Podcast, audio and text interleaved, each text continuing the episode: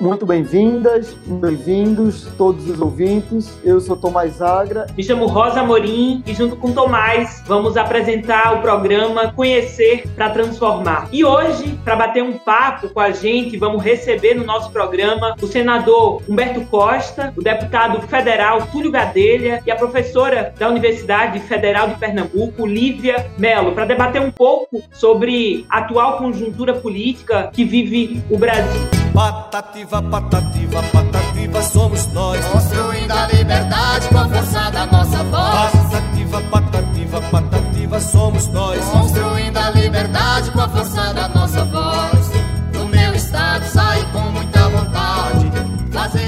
Gostaríamos de começar chamando a querida Lívia Melo, ela que é professora de saúde coletiva da Universidade Federal de Pernambuco e doutoranda em saúde pública pela Fiocruz. Seja muito bem-vinda, Lívia. E hoje, qual o panorama que temos da pandemia de Covid no Brasil? Boa noite a todos, a todas. Primeiro, eu gostaria de agradecer o convite, parabenizar o programa, que cumpre um papel fundamental nesse momento né, do nosso país, de fazer o contraponto, a contra-hegemonia da comunicação. E falar da pandemia nesse momento não deveria ser mais uma pauta, a gente já deveria estar num outro patamar é, agora em 2020, mas se faz fundamental analisar a situação porque a pandemia ainda não acabou, como o governo tenta colocar o tempo inteiro para o nosso povo, né? A gente está numa situação de não ter aprendido muito em 2020, né? Então parece que 2021 se repete. E a gente precisa estar tá o tempo inteiro, né, atento a, a, aos números, né, da transmissão do vírus é, do número de óbitos, a, a, taxa de ocupação de leitos, mas a forma também como a mídia coloca isso muitas vezes e o cansaço das pessoas também de ouvir, né, tem trazido o que a gente chama da infodemia. Então a gente precisa, né, de fato trazer essa discussão, mas também levá-las através de outras linguagens nos trabalhos onde a gente está fazendo, né, junto à população, na atenção primária à saúde, no SUS, é, e junto aos movimentos sociais, né, com as suas iniciativas tão fundamentais, né, que deveriam estar tá sendo convocadas pelo governo federal estadual e municipal em cada recanto desse país, né? A convocação da população para participar desse processo, compreender o cenário para se proteger. Bem, estamos aí né, contabilizando mais de 17 milhões de casos acumulados é, da pandemia como um todo, isso com uma subnotificação imensa pela baixa quantidade de testagem né, do nosso país. Estamos chegando daqui a pouco a 500 mil pessoas que morreram, perderam a sua vida, meio milhão de pessoas. Atualmente, exatamente, estamos com 480 mil pessoas né, registradas de óbitos é, por Covid-19. E a gente está vendo que a taxa de mortalidade, ou seja, a quantidade de que morre de pessoas por 100 mil habitantes, está é, tá crítica, em especial na região centro-oeste, né, onde a gente tem 275 pessoas que morrem por 100 mil habitantes. Esse é o coeficiente de mortalidade atual lá no centro-oeste. E aqui e na região sul também, está na casa dos 242 óbitos por cada 100 mil habitantes. O Nordeste, alguns poderiam dizer, por incrível que pareça, como uma região mais das mais pobres do país, né, que tem menos recurso, ela está se saindo, digamos assim, comparativamente às outras regiões, com um coeficiente de mortalidade e de incidência né, da, do coronavírus melhor, né, com 70, 173 óbitos para cada 100 mil habitantes. Essa é a atual situação do Nordeste, melhor do que a região Sul, Centro-Oeste, por exemplo. E aí, o que é que isso significa? Né? Significa que numa cidade de, de, de, porte médio, de 100 mil habitantes, né, 242 pessoas, pelo menos, morreram, no caso da região sul, e 173 pessoas morreram. Para fazer uma analogia, a gente conseguir perceber o que é um município de 100 mil habitantes, quantas pessoas já morreram. E tem, tem chegado perto da gente, né, esses números. Então, assim, enquanto outros países já viveram primeira, segunda onda e estabilizaram, aqui no Brasil a gente está né, ainda tentando estabilizar essa segunda onda. E é, foram registrados aí cerca de 62 mil casos é, só nessa última semana epidemiológica, ou seja, do dia 30 de maio até o dia 5 de junho, 62 mil casos, 1,6 mil óbitos por dia é a média. Né? A gente está normalizando uma situação de, 1,6, eh, de 1,6 mil óbitos diários, né? Uma situação extremamente grave. A taxa de ocupação de leito, gente, a gente tem que ficar muito atenta, porque, por exemplo, aqui em Pernambuco a gente fica no 97%, 97%, e as, as pessoas acham que tem 3% de margem, né? Não, se eu adoecer, eu ainda tenho 3% lá de vaguinha para mim no hospital. Isso não é bem assim, né? A gente está vendo as filas de esperas, né? Não, não só aqui, mas essa é a situação é, de grande parte do país, grande, grande, imensa maioria dos, do, do, dos estados brasileiros eles estão com a taxa de ocupação de leitos acima de 85%. A gente não pode se confiar, né? A recomendação dos pesquisadores, né, dos especialistas na área dizem que deveria ocorrer lockdown quando tivesse batendo os 85% de taxa de leito ocupado. E aqui na realidade do nosso país, é a grande maioria dos estados estão nessa situação. Né? Deveríamos sim estar tá fazendo lockdown com proteção social, ou seja, com recursos, com as condições para que as pessoas pudessem ficar em casa, e um lockdown responsável, né? que durasse de fato 14 dias, né? para que esse vírus não circulasse e a gente reduzisse a taxa de transmissão. E aí eu acho que uma coisa bem importante também da gente estar tá tratando é a questão da vacina, né, gente? A gente está num, num, ritmo de vacinação muito lento, né? O Brasil aí está num, num, ritmo assim inaceitável para o que poderia ser, né? Devido a essa, essa falta de habilidade ou esse desinteresse do governo federal em negociar é, internacionalmente a participação dele em consórcios, né? Com essa péssima relação aí com com a China, né? A gente só faz é, retardar o processo de produção da vacina. Infelizmente, a gente depende aí imensamente da, de produtos vindos, especialmente da Índia e da China, para a produção dessa vacina. E o fato é que hoje a gente só tem 25% mais ou menos, né, da população que tomou a primeira dose. E se a gente contabilizar é, que o percentual da população que tomou também a segunda dose, fica aí na casa dos 11%. Então, isso ainda é um, é, um, é um número muito baixo. A falta de propaganda, de uma campanha massiva nos, nos meios de comunicação coordenada pelo governo federal faz muita falta, inclusive a volta né, para tomar a segunda dose tem sido um problema. E a gente está vendo aí surgir as variantes é, dos vírus. O Brasil também não consegue fazer o que a gente chama de, de uma vigilância genômica, né, para poder é, ou seja, fazer testagem e ter um banco de dados né, permanentemente alimentado para ficar avaliando dentro de novas variantes é, com rapidez e que haja tomada de decisão rápida a partir dessa,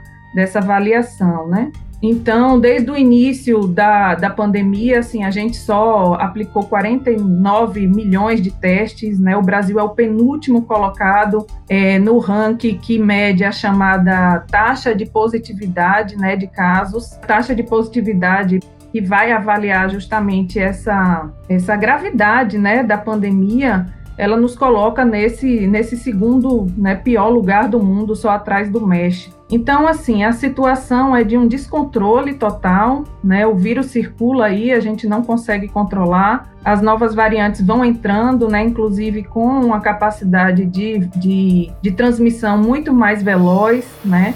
E a gente não consegue tomar decisões rápidas por falta de investimento desde o início da pandemia no no, em tecnologia, mas também no próprio Sistema Único de Saúde, né, que tem uma capacidade, poderia estar respondendo muito melhor, mas a falta de comando né, é, e a opção errônea de, de centrar forças apenas na, na, no hospital, né, na estratégia de ampliar leitos hospitalares, aí não ter reorientado a, como outros países é, erraram no início e depois reorientaram, o Brasil ainda não fez isso, né? não reorientou a sua estratégia para sair da lógica hospitalar para essa lógica de atenção primária, de vigilância, de participação, de envolver o povo de usar a comunicação a nosso favor. Lívia, muito obrigada. Eu acho que essa é a síntese do povo, cuidando do povo, em defesa do SUS. Muito obrigado por apresentar esse panorama de como é que anda né, a situação da pandemia aqui no Brasil. E agora, né, vamos contar aqui com a presença é, do senador Humberto Costa, líder da oposição no Senado Federal, né, a oposição ao governo federal, vem tocando um importante trabalho nesse momento junto né, à CPI da Covid-19. Humberto, eu queria que você falasse um pouco para a gente como é que anda né, o trabalho né, na CPI nesse momento. Você que já deve estar aí cansado e muito obrigado já pela sua presença. Bom, boa noite a todos vocês, a todas vocês. Agora à tarde o presidente da República disse que é, mandou o ministro da Saúde é, baixar uma resolução para que quem já se vacinou e quem já teve a doença fique dispensado de usar máscaras. O governo não comprou as vacinas é, necessárias para que o Brasil, nesse momento, pudesse estar completamente imunizado, até porque o Brasil tem uma experiência de imunização que é uma referência mundial e hoje nós não conseguimos fazer isso porque nos faltam vacinas. Vacinas que lá no passado o governo não comprou. E, portanto, é, o que nós estamos assistindo é um quadro de agravamento da pandemia. Se vocês olharem os números de hoje da pandemia, as mortes começaram a crescer novamente e o número de casos também. Ou seja, nós estamos entrando numa terceira onda que significa, é, que eu diria até que vai ser mais devastadora do que foi a segunda onda. É? Nós estamos com os números é, extremamente elevados de mortes e de, e de pessoas contaminadas e vamos viver uma situação de esgotamento absoluto, total e completo da estrutura do Sistema Único de Saúde para atender as pessoas que vão necessitar de tratamento. Né? Então, é, é esse o cenário.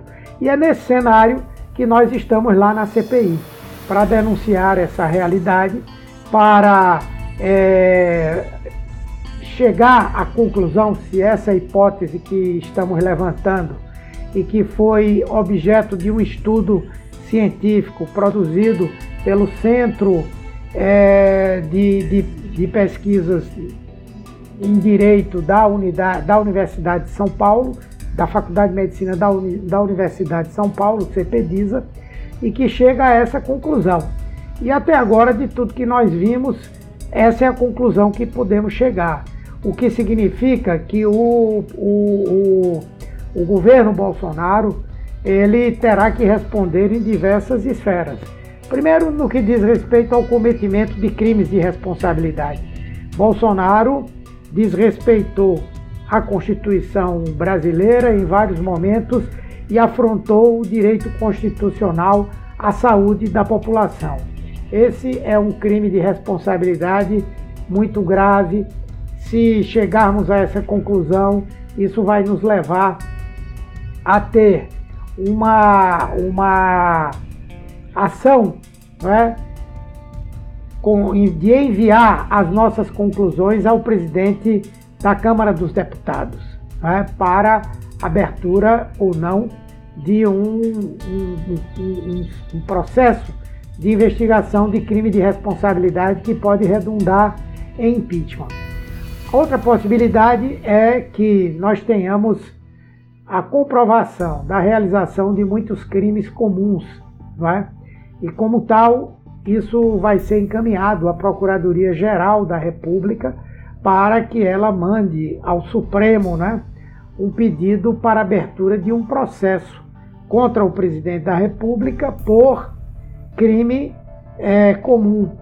Além de que, se nós comprovarmos, como achamos que vamos comprovar, crimes contra os direitos humanos, crimes contra a humanidade, nós poderemos enviar os resultados a, a, a, ao Alto Comissariado de Direitos Humanos da ONU bem como a Comissão Interamericana de Direitos Humanos. E, finalmente, se nós chegarmos à conclusão de que houve crime de genocídio, nós poderemos também mandar as conclusões ao Tribunal Penal de Haia, onde os crimes contra a humanidade são julgados. Então é, é esse o roteiro que eu creio que vai avançar.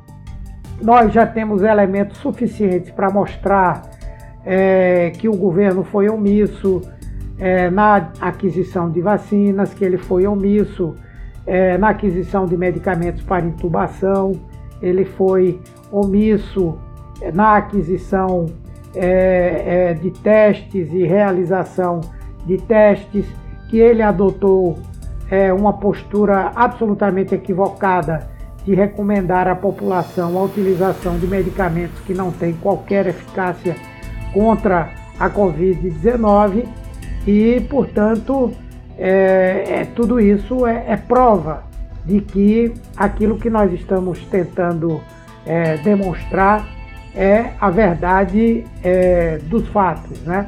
E agora nós estamos caminhando para uma outra linha que poderá comprovar que em muitas dessas coisas muita gente saiu se dando bem, não é? É o caso das empresas que produzem medicamentos no Brasil, que ganharam milhões de reais com a venda indiscriminada de cloroquina, de azitromicina, de ivermectina, essas doenças que não, essas, esses medicamentos que não têm utilidade para a Covid e que foram consumidos aos milhões pela população. E isso, essa, esses laboratórios ganharam muito dinheiro. Da mesma forma nas vacinas, onde nós estamos investigando se alguém recebeu algum tipo de benefício por atrasar ou antecipar a aquisição das vacinas, por intermediar esse tipo de ação.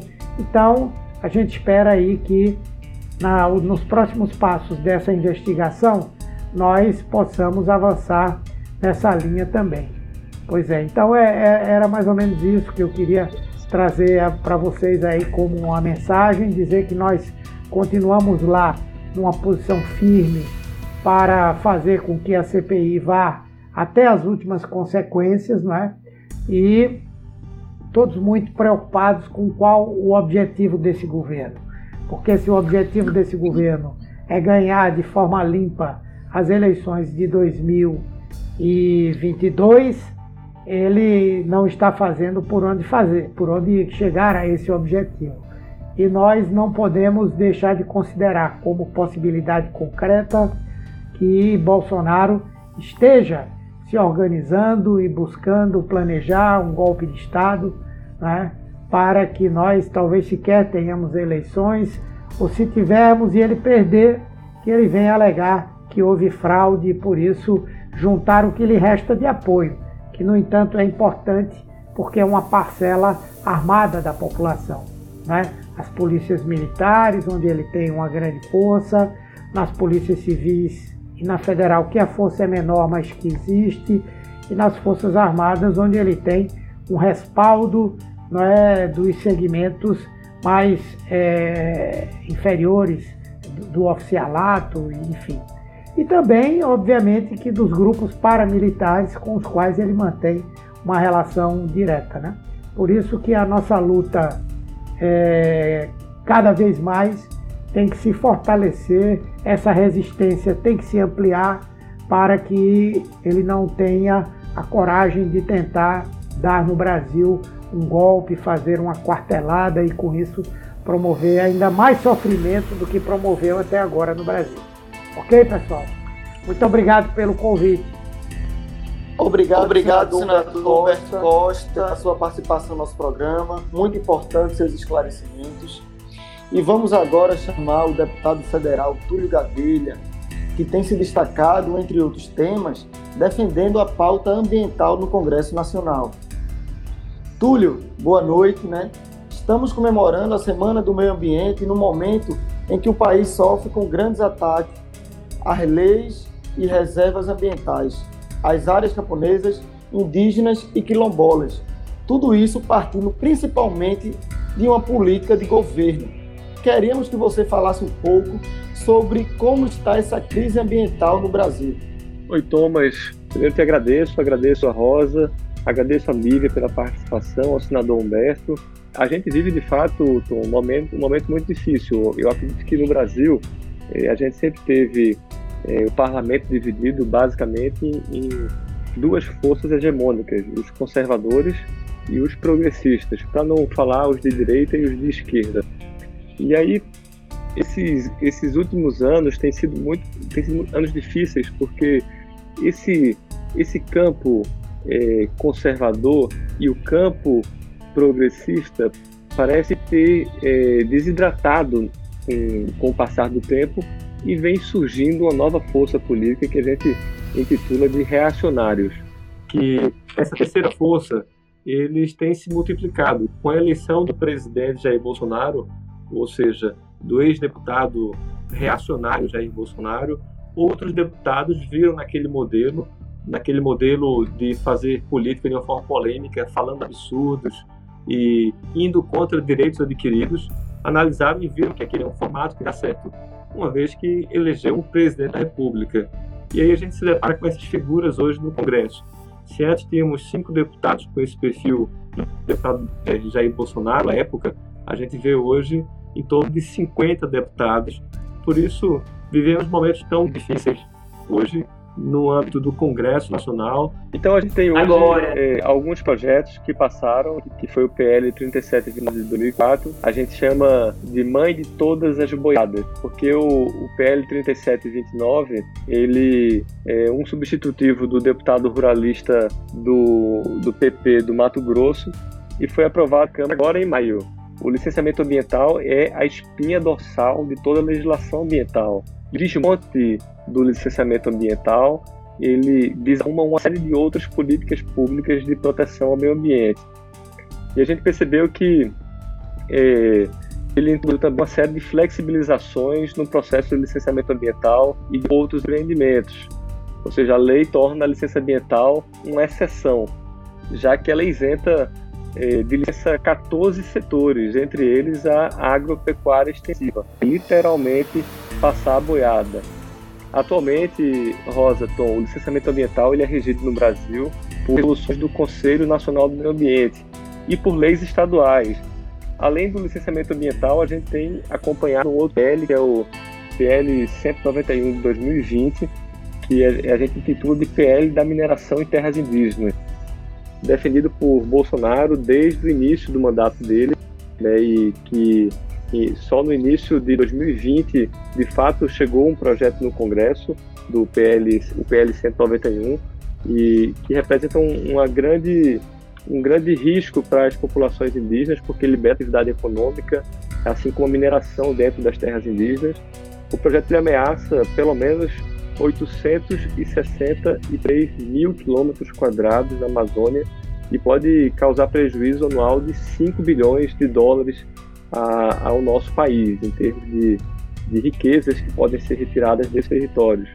O PL ainda propõe regulamentar o garimpo, a mineração, a geração de energia elétrica, a exploração e produção de petróleo nessas terras, de gás natural e outros hidrocarbonetos é, em todo o território indígena, além do plantio de transgêneros. Para vocês terem ideia, essa proposta foi elaborada em 2019 pelo Ministério, pelos Ministérios da Justiça e Segurança Pública, junto com o Ministério da Minas e Energia, sem a participação de comunidades indígenas. Ele tem sido fortemente criticado por diversas organizações da sociedade civil, inclusive pesquisadores e lideranças indígenas. Olha, para ter ideia, esse projeto ele vai na contramão, ele contraria convenções e tratados internacionais que nós brasileiros somos signatários, nós assinamos.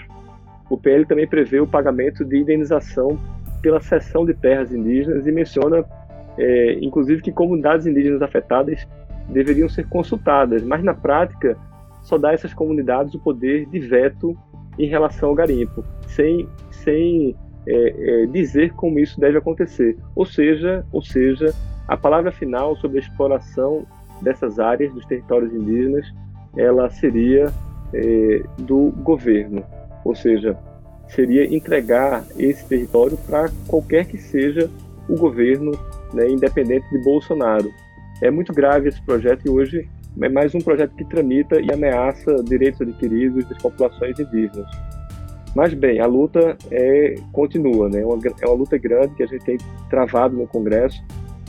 Um outro, lembrando aqui, um outro projeto que nós é, vemos com muita preocupação é o PL 490, que hoje à tarde, inclusive, é, percebemos comunidades indígenas reunidas, os guaranis, inclusive, reunidos ali na, na frente da, do Congresso, na esplanada dos ministérios, protestando contra esse PL, porque ele é considerado uma das mais graves ameaças aos povos indígenas. Ele representa um retrocesso é, por destruir direitos constitucionais, alterar o regime de demarcação de terras indígenas e ameaçar os territórios já homologados.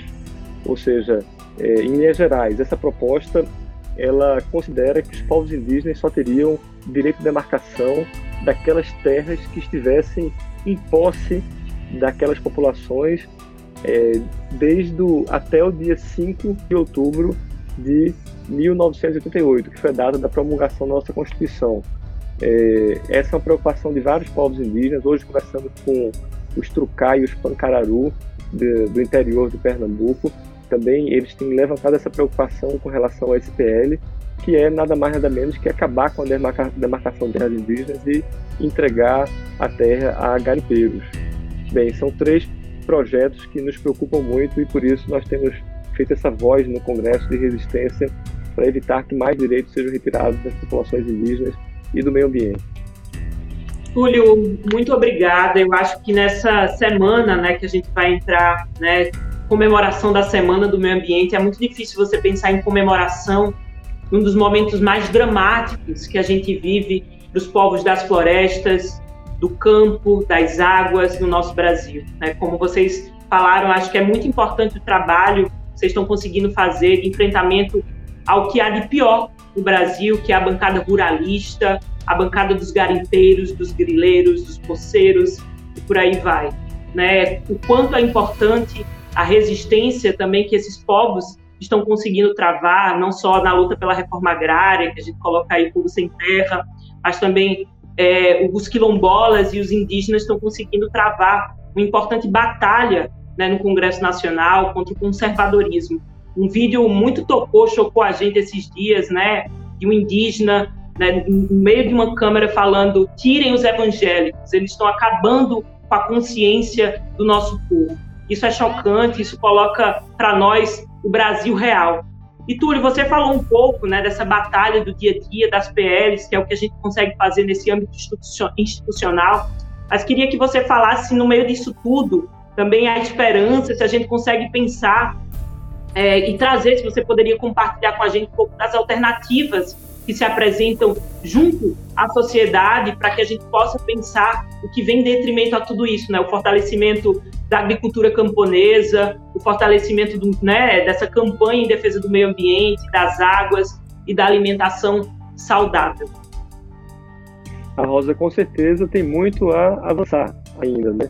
A gente percebe que o Brasil é imenso, né? Existem é, terras que que não são utilizadas na sua devida função social e, e por isso a gente vê muita capacidade, potencialidade nesse país para se desenvolver né, e de fato é, gerar riqueza para o seu povo e não concentrar riqueza na mão de poucos. A gente é, acredita que é possível sim desenvolver unidades produtivas, é, aprovar projetos de lei que gerem crédito, né, políticas públicas de crédito para esses lotes, para esses territórios, políticas de grão, políticas de água, assistência técnica. É, isso tem provocado o desenvolvimento nas pequenas cidades no Brasil. A gente fala muito sobre isso porque é, nós temos, principalmente no estado de Pernambuco, é, muita terra na mão de pouca gente e pouca terra dividida para muita gente. A partir do momento que a gente tem, a gente pode citar um exemplo, como por exemplo a cidade de Catende. A gente tem uma, uma usina como aquela, usina Catende, é, é, que tem, suponho, mil hectares, no lugar de ter uma área de mil hectares na mão de um proprietário, onde esse proprietário é, é, extrai riqueza daquele, daquela terra né, com o processo da cana-de-açúcar, da moagem, da venda do álcool, né, aquele recurso, é, boa parte desse recurso ele vai ser utilizado muitas vezes até fora do país. Aquele grande proprietário de terra ele vai para São Paulo até ou para outros estados, né, mas aquele recurso não fica na terra. Mas se a gente tem um território, por exemplo, usando esse exemplo de Catende, da antiga usina Catende, é, dividido para 500 agricultores, mil hectares para 500 agricultores, nós temos aí 500 agricultores com 2 hectares, onde cada um ali vai produzir seu alimento, vai vender seu alimento na feira, vão se organizar em cooperativas para beneficiar esse alimento. A partir dali vai gerar riqueza local. Aquele dinheiro que o agricultor ganha daquela venda daquele produto, ele vai usar no comércio local para comprar telha, para comprar roupa, para comprar móveis, comprar ventilador. Aquele recurso é utilizado para o seu benefício na sua casa, para aumentar a sua propriedade, para colocar uma cerca, para comprar um, um, um, um bode, um boi. A gente fala muito sobre isso porque é possível, através da assistência técnica, de políticas de crédito para esses agricultores, de políticas de grão, de água, de assistência técnica, é possível desenvolver unidades produtivas.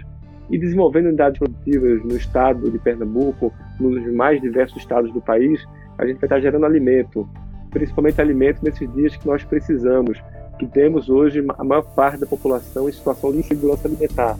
São 119 milhões de brasileiros em situação de insegurança alimentar. Precisamos baratear o alimento, precisamos produzir mais, precisamos gerar riqueza e pulverizar essa riqueza nas pequenas cidades do Brasil, nas cidades interioranas. E essa é uma forma, sim, da gente conseguir desenvolver essas unidades produtivas é, de agricultores, de famílias, e a gente conseguir também é, o desenvolvimento desses pequenos municípios que hoje passam por uma grande crise. Ou seja, desenvolve a zona rural, desenvolve o comércio local e essa é a política que a gente acredita que é mais importante para o Brasil hoje. É isso, Túlio. É muito importante essa tua fala, né? A gente sabe que quem consegue, quem conhece é, cuidar da terra são as famílias de pequenos agricultores, nossos camponeses, e essas famílias nos dão, alimentos saudáveis. É, vi um vídeo em que o nosso amigo deputado Túlio foi com o MST num um assentamento e viu a produção e também ajudou lá na produção e viu de onde vêm esses alimentos que são doados para a cidade. Né? São alimentos agroecológicos Hoje o que a gente vê na mídia, na TV, são grandes desmatamentos organizados por grandes corporações, onde defendem a monocultura, é, alimentos extremamente com muito número de agrotóxicos. A gente vê uma grande quantidade de aumento de, desses agrotóxicos usados no Brasil, quando no mundo há uma, uma em contramão disso, né? A diminuição e uma melhor alimentação. Então, é, eu acho que essas políticas que tu defende é muito importante, porque na verdade é uma política que não só defende os pequenos agricultores e os camponeses, mas como também nos defendem. A gente sabe a grande quantidade de pessoas que têm câncer hoje são fruto, muita parte, pela má alimentação que temos. Então é muito importante essa luta que tu vem fazendo, que tu constrói conosco, junto com o MST e com a população pernambucana e brasileira. E a gente agradece tanto a tua luta, como a participação, tanto no evento, como nas diversas atividades do movimento. Eita. É Desculpa, isso, Túlio. Se você quiser é dar umas suas considerações finais. Não, Rosa, que isso, que isso. Estou em casa, já me sinto aqui em casa. Mas, bem, eu queria agradecer, gente, dizer, olha, a gente teve uma importante conquista que foi a aprovação do PL 823, a conhecida Lei Assis Carvalho, né, que dá um auxílio emergencial para agricultores familiares, né, pessoas que estão numa situação de fome. É uma espécie de auxílio emergencial mesmo, uma solução emergencial para essas famílias. A gente acredita que, dando condições para essas famílias produzirem também, teremos alimento mais barato na mesa do brasileiro, ou seja, é uma ajuda que não vai só para as comunidades rurais, para o agricultor, para o povo do campo, mas também termina rebatendo na cidade, nas comunidades, na periferia, aquelas pessoas precisam desses alimentos. A gente não pode deixar o Brasil voltar ao mapa da fome, isso é muito preocupante. A gente tem 116 milhões de pessoas nessa situação, numa situação de insegurança alimentar. ou seja, é, chegando a 125 milhões, nós estaremos de volta ao mapa da fome.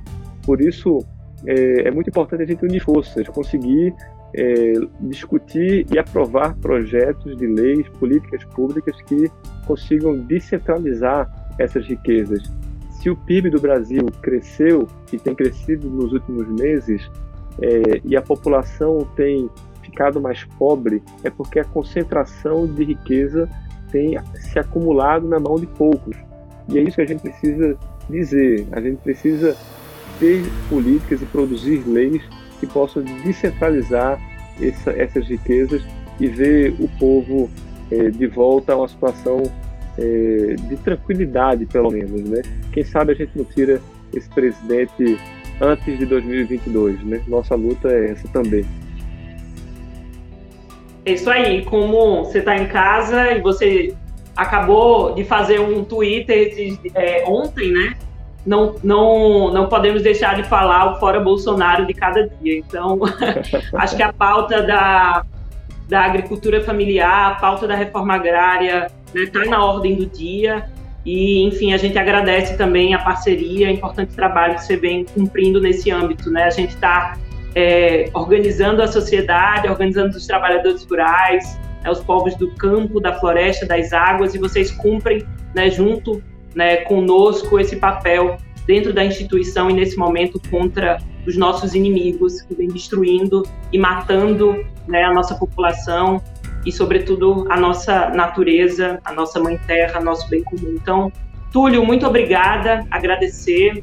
Boa noite e a gente vai para os momentos finais, encerramento do nosso terceiro programa, né, Conhecer para Transformar. Tomás, Boa noite a todos os ouvintes, boa noite a nossas ouvintes.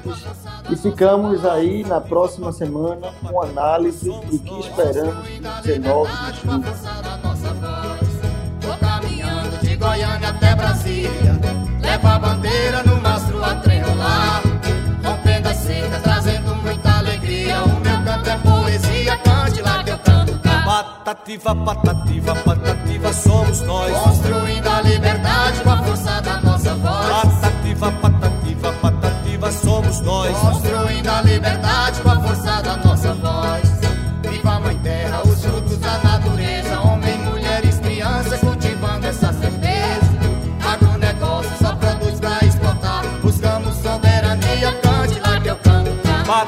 Patativa, patativa, somos nós. Construindo a liberdade com a força da nossa